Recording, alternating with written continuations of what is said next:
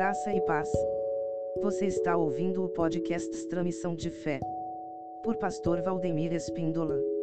Ouça agora mais uma mensagem bíblica. Siga nossas mídias sociais. facebook.com/barra Valdemir Espíndola. Assine canal no YouTube PR Valdemir Espíndola. Contato para agendas. Fone e WhatsApp Código Internacional do Brasil 55 DDD 18 997 17 95 53. Deus te abençoe.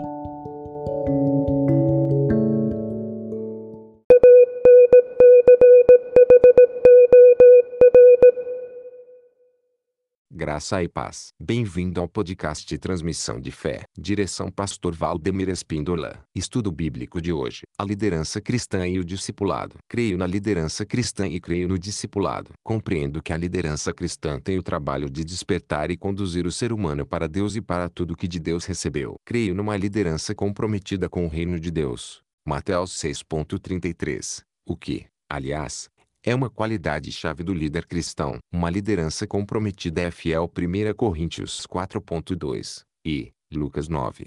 57 a 62. Receptiva à capacitação, ou seja, ao treinamento. Um teste é convidar 12 a 20 pessoas para reuniões de treinamento e observar quem retorna a partir da segunda reunião. O treinamento, por sinal, já é uma seleção. Descobrir pessoas que possuam potencial é tarefa do líder e isso com o objetivo de treiná-las de modo que em dado momento a organização possa funcionar sem ele. Líder é um facilitador no ensino dos novos discípulos e na participação deles no global do processo. É exemplo e ajuda em vez de apenas verbalizar. Valoriza a participação dos outros. É paciente e confia no Espírito Santo como conselheiro e auxílio nas dificuldades. Creio na liderança capacitada pelo Espírito de Deus carismatizada para o benefício da Igreja de Cristo, para que todo edifício bem ajustado cresça para templo santo e cuja glória seja unicamente a de Deus, ou como colocou a Bíblia em português corrente, edição da Sociedade Bíblica de Portugal,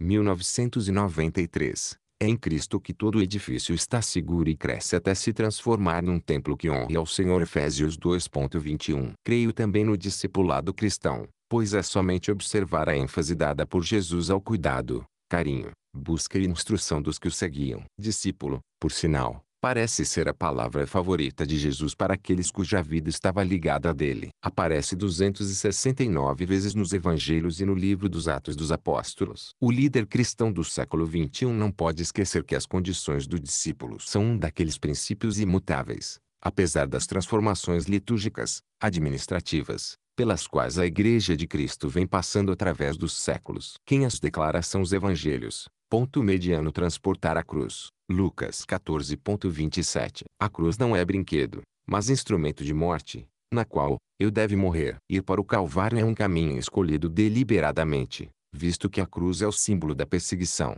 vergonha e abuso que o mundo jogou sobre o Filho de Deus e jogará sobre os que escolhem navegar contra a corrente. O discípulo. Renúncia. Lucas 14.33, que é a entrega irrevogável a Jesus Cristo, autonegação, nos termos de Lucas 14.26 e Mateus 16.24. Nosso amor a Jesus e a sua causa há de ser tão evidente que, em comparação, todos os demais serão diminuídos. Billy Graham afirmou que a salvação é de graça, mas o discipulado custa tudo o que temos. Constância. João 8.31 é passar a viver em companhia de Jesus, comunhão de destinos com ele, segui-lo, permanecer nele. O verdadeiro discípulo se caracteriza pela estabilidade, produção de frutos. João 15.8 União frutífera como o Senhor. João 15.4,5 O líder cristão há de observar os dois aspectos básicos do discipulado em sua própria experiência de vida: a união com Cristo e a dedicação sem reservas, que Jesus Cristo descreveu em termos de videira e ramos. João 15.5 Em relação ao primeiro aspecto, Paulo usa inúmeras vezes expressão em Cristo para com isso significar que nós estamos nele e ele está em nós. Colossenses 1.27 Por sua vez, Romanos 6.1 a 12 indica o significado do regime de dedicação exclusiva a Jesus. O alvo do discipulado deve permanecer bem definido na mente do líder cristão. É a semelhança de Cristo em caráter e em serviço. O Espírito Santo dá-nos o caráter de filhos de Deus, e nessa linha de raciocínio, o fruto do Espírito é o retrato desse caráter: amor, alegria, paz, paciência, benignidade, bondade, fidelidade, mansidão e autodomínio. Oikos, um conceito para o século XXI. As grandes cidades, sejam capitais legais, formais ou informais são o centro dominante. A característica maior é a concentração de população várias vezes superior à cidade seguinte em importância. Tem primazia política, econômica, acadêmica e cultural. A área metropolitana de Tóquio é maior que a metade da população do Canadá. É também nessa situação que o líder cristão há de exercer o discipulado. São características dos habitantes da Urbis, 1.1 Ser solitário. Quem mora na roça vive praticamente num sistema de clã estilo semita bíblico. Na cidade grande está perdido. 2. Um ser pobre. Mora em invasão. 3. Um ser que sonha. Não perdeu essa capacidade. 4.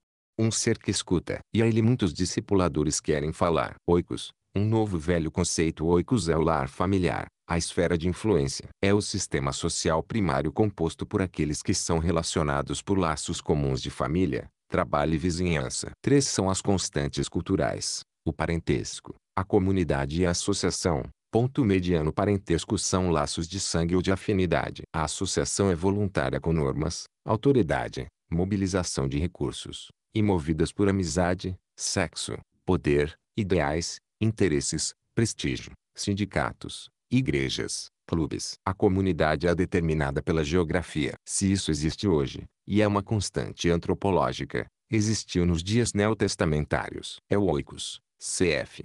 Michael Green.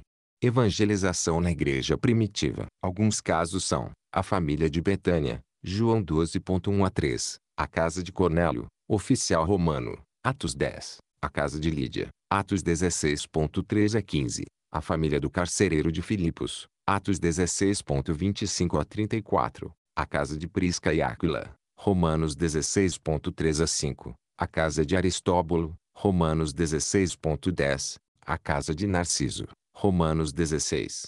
1 a 10.